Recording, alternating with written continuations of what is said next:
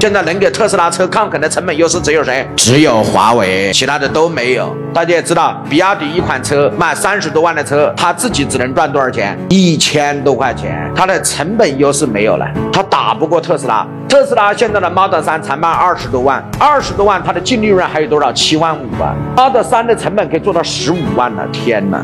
你想这成本优势，现在能做成本优势的只有一家华为，所有的都不是对手。为什么我们今天的蔚来，蔚来每卖一辆车，所有的利润加起来不超过五千块钱？因为上市公司嘛，我们可以看利润财报嘛，它赚不到钱，所以它的成本优势没有了。Model Y，你看从最开始一百一十多万，就是那个双翅膀的那个特斯拉，对吧？一百一十多万，后面一百零几万，后面。九十多万，后面八十多万，他今天卖多少？六十多万，人家卖六十多万，还有二十多万的净利润，这就是成本优势。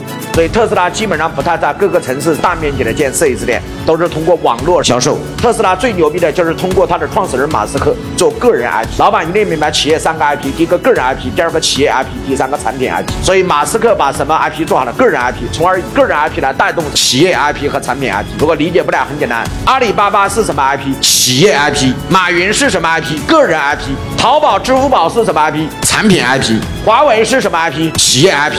任正非是什么 IP？个人 IP。华为手机、华为通信系统是什么 IP？产品 IP。对，老板一定要明白，做哪一个 IP 最容易？个人 IP。所以最好先把个人 IP 打出来，然后再用个人 IP 来带动企业和产品 IP。